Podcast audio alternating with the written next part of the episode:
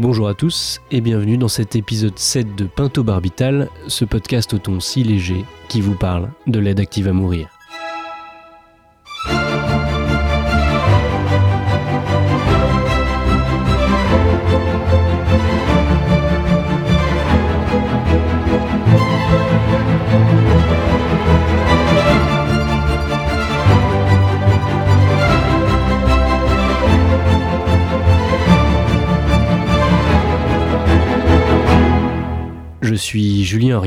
Et dans cet épisode nous entendrons Claire Fourcade, médecin spécialiste en soins palliatifs, nous expliquer l'origine de cette spécialité médicale en fait peu connue et que j'ai interviewée sur WhatsApp.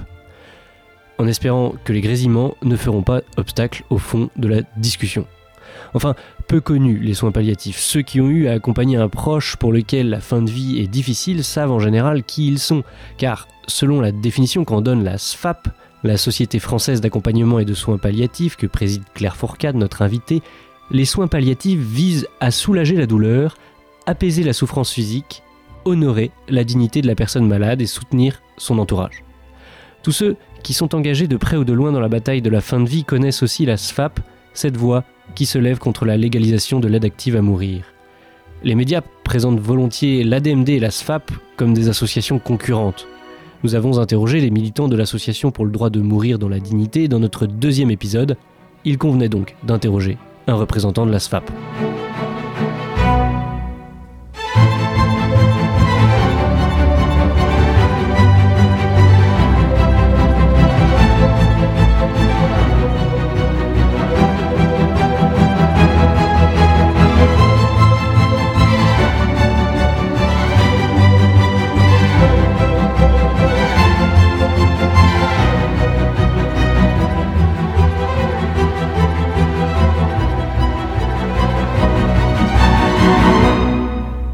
Claire Fourcade, vous êtes médecin en soins palliatifs à Narbonne et présidente de la Société française d'accompagnement et de soins palliatifs, alias SFAP, association qui depuis 1990 promeut la culture palliative en France.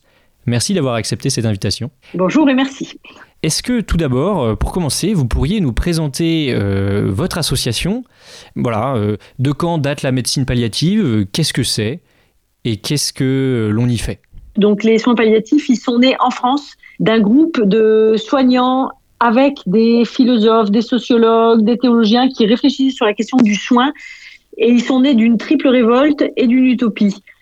Une révolte d'abord contre l'abandon des patients par les médecins en particulier, euh, à une période où le, le, le, le de médecine triomphante, où le patient qui ne guérissait pas ou qui ne s'améliorait pas était un échec pour la médecine et n'était pas digne d'intérêt. Et donc un abandon de ces patients par le corps médical avec des soignants qui, souvent démunis, essayaient au mieux de, pallier à cette absence médicale. Ils sont nés aussi d'un questionnement, d'une remise en question et d'une réflexion critique d'une médecine très technique qui morcelle, une médecine d'organes, une médecine qui a du mal à voir la personne euh, dans sa globalité. Et ils sont nés surtout d'une critique très importante euh, de la question du, des cocktails lithiques, de l'utilisation des cocktails lithiques à une période où l'utilisation de ces cocktails, des mélanges de médicaments destinés au départ euh, à, à, traiter la douleur et puis qui ont été très rapidement utilisés pour faire mourir les patients, euh, étaient utilisés de façon très courante. Il y a eu une période en France où l'euthanasie était une façon de mourir tout à fait banale en France. Alors ça, c'est quelle période à peu près? Années 80. Donc la, la, la fin des Trente Glorieuses de la médecine et l'arrivée de l'épidémie de sida qui a été un élément très important dans cette prise de conscience, euh, avec des patients jeunes, des patients très éduqués, euh, qui sont venus euh, imposer, je dirais pas proposer, mais imposer une relation soignant-soigné un peu différente, moins asymétrique, et donc l'occasion d'une réflexion euh, qui est venue en même temps que la réflexion de ces médecins-là. Euh, je pense que ces soignants, pardon au sens large, ce groupe de, réflexion, ils portaient aussi une utopie qui était celle de, de soigner autrement comment est-ce qu'on peut faire pour soigner différemment, comment est-ce qu'on peut repenser la relation de soins et donc porter à la fois par les patients et par ces, ce groupe de réflexion. Euh, cette réflexion a évolué et à ce moment-là, ils ont cherché ailleurs s'il existait des modèles qui correspondaient à ce qu'ils qu cherchaient et ils ont trouvé les soins palliatifs en Angleterre, euh, qui était né donc en Angleterre depuis la fin des années 50 et qui s'était donc déjà développé de façon importante. Ce groupe est parti plusieurs fois en Angleterre au Saint-Christopher Hospice, rencontrer la, Cicely Saunders, qui est la, fondatrice des soins palliatifs en Angleterre, euh, rencontrer aussi les Canadiens qui à cette époque-là étaient très en avance puisque eux avaient, développé des soins palliatifs depuis le tout début des années 70. Et donc c'est comme ça que les soins palliatifs sont nés en France. Ils sont nés d'abord d'une réflexion locale et en particulier du refus de la mort provoquée. Et ensuite, ils se sont appuyés sur des modèles étrangers, mais c'est pas d'abord l'importation d'un modèle étranger. Et ça, c'est très très important pour bien comprendre le débat actuel, parce que ça conditionne la place en particulier des acteurs de soins palliatifs dans le débat actuel. C'est-à-dire qu'ils sont un petit peu originaux, euh, hors, euh, hors système? Alors, il y a ça, il y a cette, euh, cette place de, des soins palliatifs comme contestant le, le, système. Et donc, cette place, euh, on pourrait dire un peu un pied dehors, un pied dedans, euh, elle explique là aussi les difficultés qui sont rencontrées actuellement par le développement des soins palliatifs. À la fois, elle, explique les réussites, mais en même temps, elle explique les difficultés. la philosophie des soins palliatifs, c'est une philosophie qui prend l'homme dans sa globalité. c'est une philosophie qui vient dire que, que la vie à l'ombre de la mort se, se, vit dans des conditions particulières et qu'elle nécessite un accompagnement particulier. C'est une philosophie qui vient dire que la maladie grave et la question de la mort, euh, c'est pas seulement une question médicale ou une question technique, mais que c'est bien une question globale que ça concerne l'être humain dans toutes ses dimensions, à la fois physique, mais aussi psychique, mais aussi sociale, mais aussi spirituelle, existentielle, et que donc il faut prendre l'être humain dans toute cette globalité si on veut réussir à l'accompagner. C'est une médecine qui vient dire que c'est donc pas seulement les médecins qui sont compétents pour le faire, mais qu'on a besoin de travailler en équipe, et que c'est une médecine qui est par nature pluridisciplinaire, qui associe toujours, depuis le début, euh, des médecins, des infirmiers, des philosophes, des juristes, des assistants sociaux, des psychologues, et qu'on a besoin de tous pour avoir de croiser nos regards pour essayer de, de mettre en œuvre ces prises en charge globales. Et donc ça, c'est vraiment euh, un élément fondamental des soins palliatifs. Est-ce qu'on peut dire de, des soins palliatifs qui sont une sorte d'anti-soins intensifs? D'ailleurs, euh, le, François Damas, qui était un médecin euh, belge très impliqué en faveur de l'euthanasie, était un intensiviste, qui est une médecine qui est réputée très technique, extrêmement mécanisée, avec tout un tas d'outils, une spécialisation de pointe et justement très peu d'interdisciplinarité. Euh, est-ce que euh, s'il y avait, euh, je dirais, voilà, une anti-médecine palliative, ce serait celle-là? Alors c'est à la fois oui, je dirais à la fois oui et non. Oui, très certainement, parce que c'est une médecine, en tout cas c'est la, médecine, la, réanimation et la médecine intensiviste ont vraiment l'objectif de la guérison. La mort est un accident de parcours. Euh, ce qui n'est pas du tout le cas évidemment dans les soins palliatifs. Oui, parce que c'est effectivement une médecine qui repose beaucoup sur la technique et beaucoup moins sur le contact, puisque les patients des, de réanimation sont des patients qui sont la plupart du temps endormis et sédatés, et donc avec lesquels il n'y a pas de contact. Donc forcément, c'est très différent. Et en même temps, ce qui nous rapproche, euh, c'est le contact avec la mort, la proximité de la mort. Donc il y a toute une partie de réflexion commune et extrêmement intéressante avec les réanimateurs. Et puis il y a toute une partie où on voit qu'on est vraiment sur des champs différents. Et d'ailleurs, euh, les Anglais ont fait tout un travail de, sondage auprès des médecins, euh, spécialité par spécialité, sur la question de la mort provoquée. Et on voit qu'au deux bouts du spectre, d'un côté du spectre, il y a les anesthésistes réanimateurs qui sont la spécialité la plus favorable à, la, à la, la, mise en œuvre de la mort provoquée et de l'euthanasie.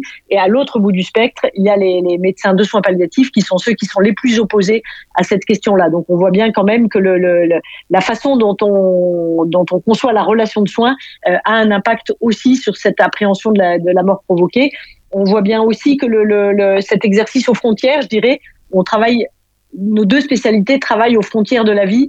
Euh, la façon dont on l'aborde euh, conduit à des choix extrêmement différents par la suite. Comment est-ce que vous expliquez que euh, ceux qui justement se fixent comme objectif de sauver la vie à tout prix soient aussi ceux qui sont le plus en faveur d'un dispositif permettant de donner la mort? Euh, Je dirais que l'anesthésie et la réanimation, c'est une médecine du contrôle. Euh, c'est une médecine où par les médicaments et par la technique, on contrôle. On endort, on réveille, on a la maîtrise. Et donc cette maîtrise, elle conduit souvent à avoir la maîtrise jusqu'au bout, à garder la maîtrise de l'instant euh, où la vie s'arrête. C'est-à-dire que le, le, la, très grande majorité des décès en réanimation sont des décès par limitation ou arrêt de traitement, c'est-à-dire que le décès survient sur une décision médicale. Alors, c'est c'est tout à fait dans le cadre législatif français, hein, puisque en fait, ce dont il s'agit, c'est d'arrêter d'empêcher quelqu'un de mourir. C'est la réanimation empêche le patient de mourir, elle le maintient en vie, et à un moment, pour une raison, euh, pour des raisons médicales et après discussion, on décide d'arrêter d'empêcher ce patient de mourir. Mais donc, c'est bien la, mort est bien la conséquence d'une décision médicale. Et donc, mmh. je pense que ça conditionne euh, la, plus grande facilité pour les réanimateurs à envisager des solutions de mort provoquée parce que le, lien entre décision médicale et mort des patients est déjà un lien extrêmement courant pour eux. Hmm. Alors concrètement, euh, est-ce qu'il n'y a pas des dialogues compliqués parfois avec euh, les autres unités de l'hôpital? Puisque en fait, le patient, avant d'arriver dans, un service de soins palliatifs ou avant d'être pris en charge par un médecin spécialisé euh, en soins palliatifs, il est pris en charge par tout un tas d'autres médecins. Justement, des médecins qui peuvent être dans cette médecine de la maîtrise. Comment est-ce que ça se vit concrètement, ce pas dedans, ce pas dehors? Est-ce que c'est des unités spécialisées? Mais dans ce cas-là, dans ce cas voilà, comment est-ce qu'on arrive dans une unité spécialisée ou est-ce qu'il y a aussi des médecins qui sont en dehors de ces unités spécialisées? Comment, comment se fait l'articulation en fait avec le. Elle se fait, cette articulation se fait différemment en fonction des lieux, des structures et des histoires. Euh, ça, en tout cas, ce qui est sûr, c'est que travailler en soins palliatifs, ça demande d'avoir la nuque assez souple et d'être assez diplomate, parce qu'il faut tenir compte des difficultés euh, des, des, confrères avec lesquels on travaille à envisager euh, le, le, le, le, fait qu'un patient va pas guérir, à ne pas l'envisager comme un échec et à se dire qu'il reste des choses à faire. Et donc, euh, le, le, pour trouver sa place, je pense qu'il faut vraiment, euh, il y a tout un travail d'inscription dans, dans le, le, parcours de soins des patients. Et donc, selon les lieux, ça va se faire de façon différente. Alors, moi, je peux témoigner de la façon dont, dont je travaille là où je suis. On a essayé de penser. Donc, moi, je travaille en milieu rural, euh, dans le département le plus pauvre de France ce qui est un, élément important, je trouve, dans les, la façon dont on prend en charge des patients. Euh, donc, en tout cas, on a essayé de penser un dispositif qui permette de prendre en charge de la façon la plus précoce possible, parce que pour moi, les soins palliatifs, c'est une médecine qui accompagne la vie avec une maladie grave qui va pas guérir. C'est pas une médecine de la fin de vie, c'est une médecine qui accompagne la vie avec une maladie grave qu'on ne sait pas guérir. Et cet accompagnement peut du coup être long. Il y a des patients qu'on accompagne pendant plusieurs années. Je pense qu'actuellement, le patient qu'on suit depuis plus longtemps, on le suit depuis 2016. Donc, euh, c'est un patient qui est en soins palliatifs depuis 2016. Et donc, euh, donc ça veut dire que le, l'objectif est vraiment d'arriver à intervenir de façon précoce. Euh, D'abord parce que les soins palliatifs sont une inversion des priorités. C'est-à-dire que pendant tout un temps, le patient et les soignants euh, vont se battre pour guérir. Et dans cet objectif-là, on est prêt à accepter une certaine dose d'inconfort, on est prêt à accepter des examens invasifs, des traitements parfois pénibles ou douloureux, on est prêt à accepter euh, d'altérer gravement sa qualité de vie parce que l'objectif, c'est la guérison. À partir du moment où l'objectif n'est plus la guérison et où on sait que la maladie a échappé ou que d'emblée c'est une maladie dont on sait qu'on ne sait pas actuellement la guérir, euh, à ce moment-là, les priorités sont différentes. L'objectif commun du patient et des soignants, ça va être d'avoir la meilleure qualité de vie possible le plus longtemps possible, ce qui oblige à réfléchir différemment et à penser les choses autrement. Et donc venir apporter euh, cette, euh, cette réflexion avec des priorités différentes, plus on va le faire tôt, euh, plus ça va être euh, facile à comprendre et à accepter par l'équipe soignante euh, qui avait pris en charge le patient au départ. Il y a un petit dessin, je trouve qu'il explique assez bien, qui dessine un nœud papillon où on voit la part des soins curatifs se réduire progressivement dans le même temps où la part des soins palliatifs va s'augmenter, mais les deux peuvent coexister pendant une période parfois assez longue avec comme objectif la qualité de vie. Donc nous, on a, on intervient comme ça en chimiothérapie, on intervient parfois même en, avant la chimiothérapie dès le diagnostic, on intervient en consultation externe, on va intervenir dans tous les services d'hospitalisation de l'établissement où on est. On a un hôpital de jour soins palliatifs et oncologie qui permet d'accueillir des patients pendant leur traitement, même quand ils sont pas encore en phase palliative ou qui sont pas en phase palliative. L'objectif étant de proposer des parcours de soins dans lesquels il y ait le moins de rupture possible. Euh, ce qu'on veut éviter absolument, c'est le passage euh, pour le patient, vous qui entrez ici, abandonner toute espérance, avec parfois ce qui est vécu comme un abandon euh, par le patient et par l'équipe de soins qui, était intervenue dans un premier temps pour passer en soins palliatifs. Et donc, c'est d'essayer que ce, cette transition-là se fasse de la façon la plus naturelle possible et de la façon la moins violente possible pour le patient. Alors, donc concrètement, la, SFAP regroupe plus de 5000 soignants impliqués dans, les, soins palliatifs, 200 associations d'accompagnement rassemblant plus de 25 000 membres. Euh, Les soins palliatifs, ça se fait aussi donc avec des bénévoles. Comment est-ce que les bénévoles s'insèrent dans un dispositif médical où euh, ben, les gens sont payés pour travailler quoi? Parce que ce qui est important, c'est que depuis leur création, euh, les soins palliatifs viennent dire aussi que l'accompagnement, c'est bien l'affaire de tous. C'est pas seulement l'affaire des soignants, mais c'est l'affaire de toute la société. La société a des choses à dire aux personnes les plus fragiles et les plus vulnérables, et les bénévoles, ils, viennent témoigner de la place de la société à cette période de la vie et dire à ces patients qu'ils comptent pour l'ensemble de la société et pas seulement pour les soignants. Et donc c'est une place extrêmement importante. Euh, depuis le début, depuis toujours, les bénévoles sont présents. Euh, ça fait partie de la philosophie des soins palliatifs, de se dire que l'accompagnement n'est pas seulement une affaire de soignants, mais bien l'affaire de toute la société. Dans la pratique, c'est pas toujours facile. C'est pas toujours facile dans le quotidien, effectivement, de faire coexister euh, des, des, des, salariés et des bénévoles. On est sur des temporalités différentes, on a des objectifs qui sont différents, mais en même temps, c'est une source de très grande richesse euh, voilà, donc c'est ça aussi le, travail en équipe, c'est quelque chose qui se construit au fur et à mesure. Les bénévoles font partie de l'équipe qui prend en charge les patients, et donc il y a, y a un, un, philosophe qui dit tu travailles en équipe, montre-moi tes cicatrices. Et donc voilà, le travail en équipe, c'est c'est parfois quelque chose qui questionne et parfois quelque chose d'un peu complexe, mais en tout cas, euh, quand ça fonctionne, c'est une très grande richesse. Euh, est-ce qu'il y, a une distinction très forte, puisque vous parlez d'une médecine euh, euh, qui, prend en charge la globalité, qui est nécessairement interdisciplinaire?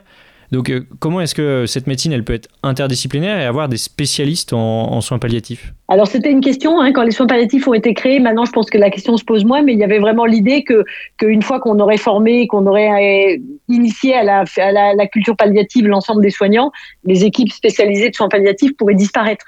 en fait, je pense que ce qu'on sait maintenant, c'est qu'il y a un grand nombre de situations, heureusement la majorité de, patients qui décèdent dans des conditions euh, euh, tout à fait euh, comment on pourrait dire, euh, je peux pas dire banal, c'est pas le bon mot, mais en tout cas sans difficultés particulières et qui ont besoin d'avoir autour d'eux des soignants qui vont être sensibilisés à la question de l'accompagnement, mais qui ne présentent pas de difficultés majeures. Et puis il y a des patients qui décèdent dans des conditions beaucoup plus compliquées, euh, dont, l'état de santé requiert une expertise beaucoup plus importante parce que la gestion de la douleur est plus difficile, parce qu'il y a des symptômes complexes, parce qu'il y a des situations sociales difficiles. Et pour ces patients-là, c'est important d'avoir une équipe qui soit plus experte. Donc l'idée est absolument pas de dire que tous les patients euh, qui décèdent devraient décéder dans une, accompagnés par une équipe de soins palliatifs ou dans un service de soins palliatifs. Mais c'est l'idée de dire que chacun, selon ses besoins, doit avoir accès au niveau de soins palliatifs dont il a besoin. Donc parfois, l'infirmière libérale, le médecin traitant à domicile vont être tout à fait en capacité de d'accompagner. Je pense qu'on pourrait dire c'est le cas de la reine d'Angleterre qui est morte tranquillement euh, de son grand âge chez elle, pour ce que j'en sais en tout cas, euh, euh, probablement avec un accompagnement médical autour, mais pas besoin d'une équipe très spécialisée. Et c'est le cas pour la majorité des patients. Et puis d'autres patients vont avoir besoin d'être accompagnés par une équipe spécialisée, mais peuvent rester dans le service de soins qui les accueillait, un service de pneumologie, un service d'oncologie, un service d'hématologie, où une équipe va venir euh, pour, avec l'équipe soignante, euh, voir comment on peut accompagner le mieux possible. Et puis, dans quelques situations de plus grande complexité, on va avoir besoin d'un service spécialisé dans lequel l'ensemble des soignants sont formés, euh, sont habitués à cet accompagnement, sont plus nombreux pour pouvoir accompagner des patients plus complexes. Et ces services, qui sont des unités de soins palliatifs, vont accueillir les situations les plus compliquées euh, c'est comme ça que, que, sont priorisés les patients qui y accèdent. Plus la situation est compliquée, plus ils vont être pris en priorité dans ces services-là. Donc, vous voyez plusieurs niveaux euh, de, de, prise en charge et d'accompagnement, et donc à la fois des équipes mobiles qui vont se déplacer dans l'ensemble des services d'un établissement ou à domicile pour accompagner des patients et des équipes soignantes qui ont besoin d'être conseillées, soutenues et parfois d'avoir une aide à la prescription, une, une, une aide à la réflexion éthique, et puis des patients qui ont besoin d'une équipe qui soit entièrement dédiée à la prise en charge de ces patients. Alors euh, justement, euh, est-ce qu'il y a suffisamment de monde euh, il y, a, il eu un article dans, dans Le Monde qui, qui, a, qui, a, fait du bruit où, où en fait une, journaliste du Monde montrait que en fait euh, elle n'avait pas reçu l'aide qui était nécessaire pour accompagner euh, dignement euh, son, père, je crois. c'est un, un, article auquel vous avez réagi, j'ai vu. ouais. Voilà, on, on, a l'impression quand même que les soins palliatifs sont débordés en France. Alors, au-delà, cet article était effectivement extrêmement intéressant. Et au-delà de la question des soins palliatifs qui venait à la fin du parcours du père de cette journaliste, euh, il venait pointer tous les dysfonctionnements de notre système de santé. Je trouve que cet article aurait pu servir de base, je l'avais proposé au ministère, aurait pu servir de base pour repenser entièrement euh, la prise en charge palliative, c'est-à-dire qu'à toutes les étapes de cette prise en charge, euh, tout était compliqué. À aucun moment, on avait l'impression que le système de santé était organisé pour accompagner, pour soutenir, mais au contraire était une source de rupture, une source d'incompréhension, une source de difficulté. Et je trouve que cet article était effectivement tout à fait passionnant et, difficile en même temps à lire hein, pour des soignants, parce qu'il venait pointer, à mon avis, tous les échecs de notre système de soins avec un manque de cohérence, un manque de continuité et une très grande difficulté du coup vécue par les patients et par leurs proches. Et c'est exactement ce qu'on aimerait euh, éviter. Donc il y a, vraiment à penser l'articulation. Le, euh, on est dans un système très cloisonné, dans un système très morcelé, et ce morcellement, il est au détriment des patients et de leurs proches. Et puis au-delà, pour la question des soins palliatifs, en France, on a une loi depuis 99 qui dit que tous les patients qui en ont besoin doivent avoir accès à une équipe de soins palliatifs. Donc cette loi, elle a presque un quart de siècle. Et au printemps dernier, la Cour des comptes a fait une enquête sur les soins palliatifs et en juin, elle a publié les résultats en disant que c'était seulement un patient sur deux qui en aurait besoin, qui avait accès aux, euh, soins palliatifs.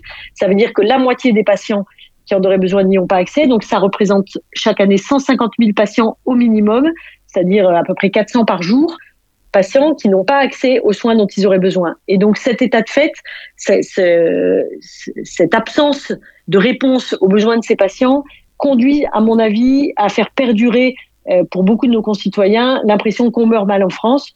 Or, actuellement, on peut mourir dans de très bonnes conditions en France, tout à fait accompagné, dans des structures parfaitement adaptées, et on peut aussi mourir dans des conditions qui sont absolument inacceptables et révoltantes. Elles sont révoltantes pour les patients et pour leurs proches, elles sont souvent révoltantes pour les soignants qui s'en occupent, et elles sont révoltantes pour nous en soins palliatifs qui avons fait le choix euh, de, de, de, de cette médecine-là parce qu'on sait qu'on peut faire mieux euh, que, que de laisser les patients souffrir, être isolés ou ne pas être pris en charge comme ils le devraient. Et donc, euh, oui, bien sûr, il y a encore énormément à faire pour que l'ensemble des patients qui en ont besoin puissent avoir accès aux soins palliatifs. Alors euh, justement, vous êtes euh, dans cette euh, optique assez différente du reste de l'hôpital. on vous fait parfois la critique d'être une médecine idéologique. Je, prends par exemple cette journaliste Nathalie Rollin dans un article de Libération publié le 21 septembre dernier. La SAP était qualifiée d'organisation soutenue en sous-main par la mouvance catholique pro-life. On sait que le mouvement de la médecine palliative a des origines lointaines chrétiennes je veux dire, est-ce que c'est effectivement euh, un sous-marin euh, catholique pro-life, euh, les soins palliatifs? Alors je pense que s'il y avait un endroit où ça fonctionnait comme ça, ça se saurait. C'est non, ce qui est absolument pas. Ce qui est intéressant, et, qui est à mon avis très important, c'est que les, soignants au sens large prennent la parole actuellement dans ces débats sur la fin de vie et ils prennent la parole non pas parce qu'ils ont des convictions ou des opinions, mais parce qu'ils ont des compétences et une expérience. Et ce qui nous conduit à prendre la parole, c'est ce qu'on entend auprès des patients, c'est ce qui se vit auprès des patients. Moi, je dis toujours que l'idéologie est soluble dans le réel, c'est-à-dire que si on venait aux soins palliatifs pour des raisons idéologiques, euh, ce serait impossible d'y rester la confrontation à la mort, la confrontation à la mort répétée, la confrontation à la douleur, la confrontation à, la fin de vie et à tout ce que la maladie peut faire à l'homme, c'est une confrontation difficile au quotidien et, l'idéologie ne, résiste pas à ce réel-là et, on, y reste parce qu'on développe des compétences, parce qu'on développe une vraie philosophie, parce qu'il y a une, prise en charge. Alors, c'est vrai que tout le monde du soin, pendant longtemps, le monde du soin a été porté pendant des, siècles, hein, a été porté par, euh, c'était plutôt des institutions religieuses plutôt que l'État. Euh, progressivement, au fur et à mesure, le, le soin s'est transformé. Euh, c'est l'État qui porte maintenant le, la question du soin. Et de la même façon pour les soignants, euh, c'est vraiment ce que le ce que la relation avec les patients nous enseigne au jour le jour, qui fait qu'on peut choisir et rester une discipline dans laquelle on sait qu'à aucun moment on ne peut promettre la guérison, que la seule chose qu'on peut promettre aux patients, c'est le non-abandon, c'est que quoi qu'il arrive, on sera là jusqu'au bout. Et pour rester là jusqu'au bout, on a besoin de travailler en équipe, on a besoin de ce regard global sur les patients et on a besoin de cette philosophie qui prend la personne dans sa globalité et non pas comme, comme une maladie, comme une pathologie, mais bien comme une personne. Et donc, je crois aussi qu'il y a dans le débat souvent sur cette question de la, des opinions religieuses une façon parfois peut-être un peu facile de pas se confronter aux vraies questions. C'est-à-dire qu'une fois qu'on a dit bah, c'est pour des questions religieuses, ça évite de se poser d'autres questions et de se demander pourquoi des soignants si différents, pourquoi des soignants, enfin moi là où je travaille, euh, les, soignants qui, qui, sont là sont parfaitement représentatifs de la population dans laquelle ils vivent, c'est-à-dire un département euh, qui est déchristianisé depuis extrêmement longtemps. On est tous très différents et malgré tout, on se retrouve sur ces positions de l'accompagnement, du refus de la mort provoquée, quelles que soient les positions euh, idéologiques, philosophiques ou religieuses de départ.